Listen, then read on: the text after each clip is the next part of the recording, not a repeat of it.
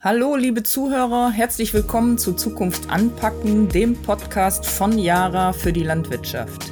Mein Name ist Birgit Weyand. Wir senden heute eine Extra-Ausgabe zur aktuellen Marktlage im Februar 2021 und dazu habe ich einen Marktexperten eingeladen. Herzlich willkommen, Marco Fleischmann. Hallo, Frau Weyand. Herr Fleischmann, einige Zuhörer kennen Sie vielleicht noch vom letzten Podcast zum Marktgeschehen.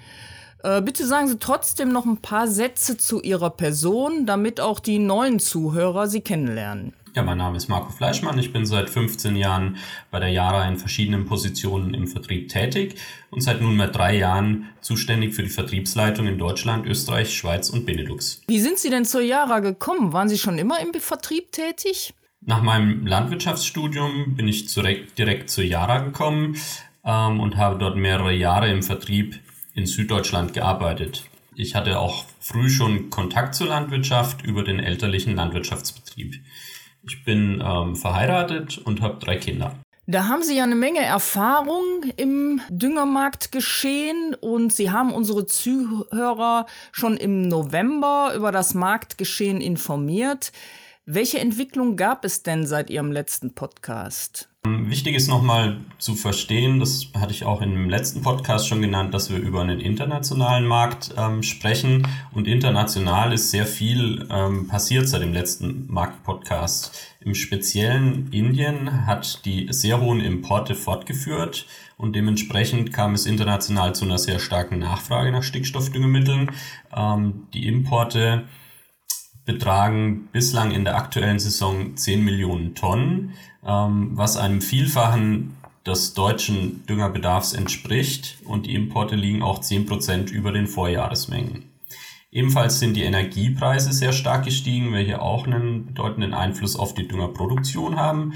Und die landwirtschaftlichen Erzeugerpreise wie Weizen, Soja, Mais sind ebenfalls in den letzten Wochen nochmal stark angestiegen. Und was bedeuten jetzt diese Entwicklungen für den Start in das äh, neue Düngejahr?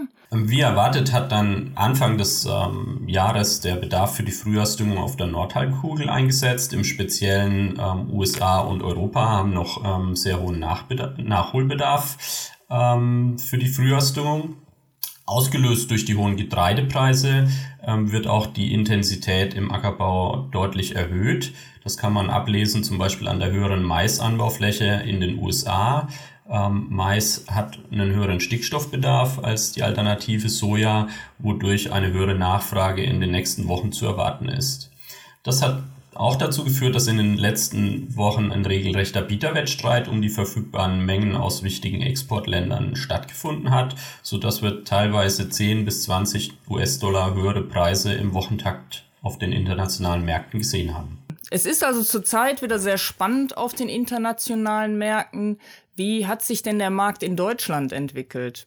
Ähm, wir sehen einen anhaltenden Trend zu nitrathaltigen und zu Stickstoff-Schwefeldüngern. Ähm, der Hauptgrund hierfür liegt in der neuen Düngeverordnung, die eine effiziente Stickstoffdüngung ähm, forciert. Harnstoff hat im Zuge dieser Entwicklung mit minus 23 Prozent im Vergleich zum Vorjahr weiter verloren. Diese Entwicklung war auch in den letzten Wochen zu sehen. Insgesamt ähm, würde ich sagen, besteht eine normale Versorgungslage in Deutschland bei Enddüngemitteln.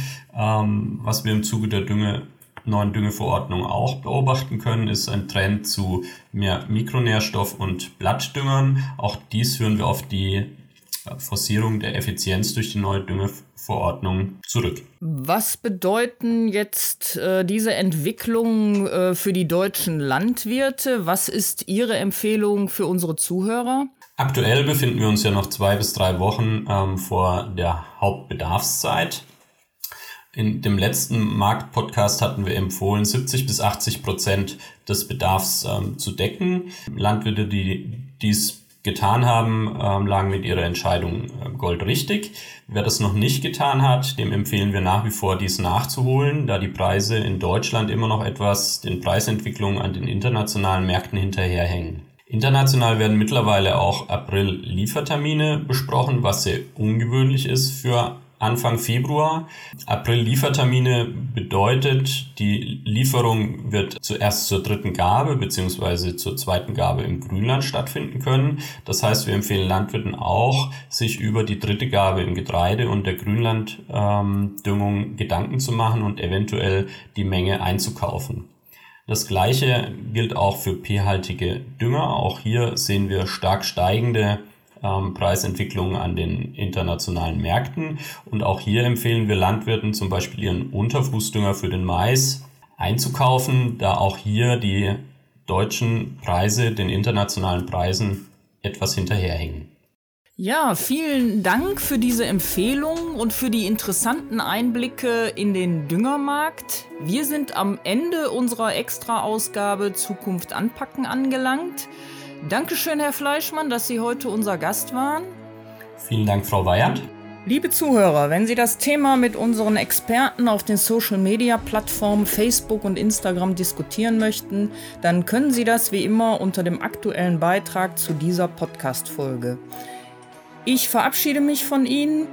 Schön, dass Sie zugehört haben. Wir freuen uns, wenn Sie nächste Woche Donnerstag bei unserem regulären Podcast-Termin wieder dabei sind. Bis dahin alles Gute und bleiben Sie gesund. Auch von mir alles Gute und bis zu unseren nächsten Marktinformationen.